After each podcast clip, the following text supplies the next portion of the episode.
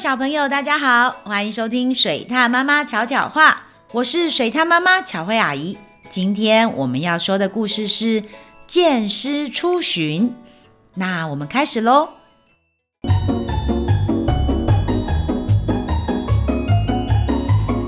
水獭妈妈巧巧话，有一个小镇，在炎热的午后，发生了一件事。太阳照得平安小镇一片火红，午后空气像在蒸笼里一样的闷热。守护刘家的红脸剑师昏昏欲睡，嘴里咬着的宝剑摇摇欲坠。他逐渐沉睡，宝剑咔当一声掉到了地上。太阳照得更烈了，蝉叫声在安静的小镇中也更加响亮。有三只小蚂蚁慢慢地爬过宝剑，两只鸽子停落在墙边喝水，一只黑猫突然扑向鸽子，鸽子们闪得快，急忙飞走。远处传来的脚步声吓跑了黑猫，一阵热风灌进红砖巷内，将红脸剑师吹醒，他张着大口打哈欠。嗯，咦，我的宝剑呢？我的宝剑去哪儿了？他紧张地四处张望，就是没看到宝剑的踪影。于是他从筐里跳出来，急着去找回宝剑。他经过守护吴家的黄脸剑师，你怎么跑出来了？黄脸剑师惊讶地问。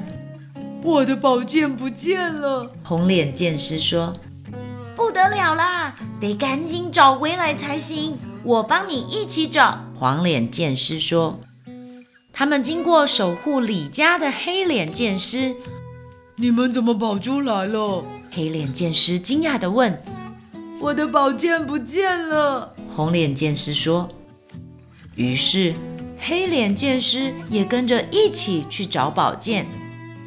不得了了，剑师不见了！”午觉醒来。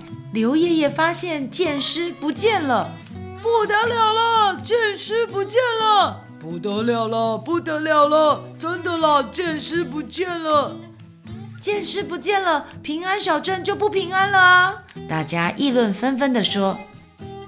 这时，刘爷爷提议去问妈祖娘娘。红脸剑师在茉莉巷遇到三只小蚂蚁，你们有看到我的宝剑吗？有啊，不过它太大了，我们搬不动。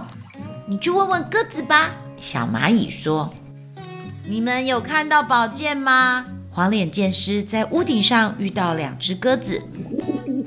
有哦，不过它们太重了，我们悬不起来。你去问问黑猫吧。鸽子说：“你们有看到宝剑吗？”黑脸剑师在石椅上遇到一只黑猫。有啊。不过它太硬了，我咬不下去。喵，黑猫说。他们找不到宝剑，只好去问妈祖娘娘。我看见一个小男孩挥舞着宝剑，走进斜对面那间有红木门的房子里。妈祖娘娘告诉剑师们，剑师们来到红木门前。发现宝剑就挂在门上，原来小男孩家的剑师早已损坏，门上的剑师还是用蜡笔画的呢。红脸剑师不忍心拿回宝剑，就让这把宝剑继续守护小男孩的家。大家安慰着红脸剑师，这时黑脸剑师提议：“让我们帮你画一把宝剑吧。”对呀，用画的，想要什么造型的宝剑都可以哦。在黑脸剑师、黄脸剑师一番努力后，红脸剑师的宝剑完成了。同时间，刘爷爷和镇民们来到妈祖庙烧香叩拜，祈求小镇平平安安，还向妈祖娘娘求了一支签诗。签诗上面写：“妈祖赐福，第六首。”平安镇上万事吉，神狮出巡保平安。小事莫作大事忧，事已安然心且宽。看完签诗，大家终于安心多了，纷纷各自回家去。刘爷爷回到家门口，看到剑师已经回来，开心得不得了。守护的剑师回到岗位上，平安小镇又恢复了原有的宁静。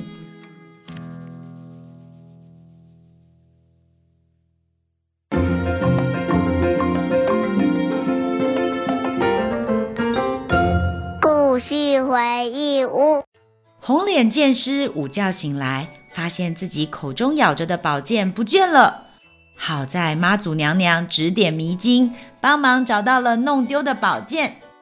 不过红脸剑师却没有拿回原本属于自己的宝剑，反而为自己画了一把新宝剑。小朋友，其实剑师的故事是真实存在台南安平的哦。水獭妈妈想要鼓励小朋友。听完这一集故事后，有机会可以请爸爸妈妈 带你到台南逛逛，实际走走，了解台湾的地方文化。台语小教室，既然剑师的故事是真的存在台南的安平，水獭妈妈就要用台语来跟大家分享到台南安平可以吃的美食。首先，大家最常知道的。应该就会是牛肉汤和鱼皮汤。水獭妈妈吃过几次，都觉得超级好吃。牛肉汤的台语是骨霸汤，牛肉汤；而鱼皮汤的台语则是鱼皮汤，鱼皮汤。如果吃完这两样还不过瘾，你就可以再去吃虾卷或是小卷米粉。虾卷的台语是虾卷，虾卷。小卷米粉的台语是小羹仔米粉，小羹仔米粉。哎，你以为只有这样吗？怎么可能？正餐吃完了，当然还有点心喽。喜欢吃咸的人就可以吃虾饼，但如果是喜欢吃甜的人，你就可以选择吃豆花。虾饼的台语是虾饼，虾饼。豆花则是豆花，豆花。小朋友都记起来了吗？那我们再来复习一次今天教的到台南安平可以吃的美食：牛肉汤、牛肉汤、鱼皮汤、鱼皮汤、虾卷、虾卷、小卷米粉、小羹啊米粉、虾饼、虾饼、豆花、豆花，都学会了吗？这样，当你以后有机会去台南安平吃吃喝喝，你就可以说：“我想要去吃牛肉汤，我想要去吃牛肉汤。”或是吃完了以后可以说：“小卷米粉真好吃，小羹仔米粉做好吃哎！”欢迎大家之后把吃过的心得和水獭妈妈分享哦。喜欢听水獭妈妈说的故事吗？记得按下五颗星，还有订阅哦。如果有什么想听的故事或想说的话，欢迎到水獭妈妈巧慧与她的小伙伴脸书粉丝专业留言，让巧慧阿姨知道你都有在听哦。小朋友，我们下次见。本故事由信宜基金出版社授权使用。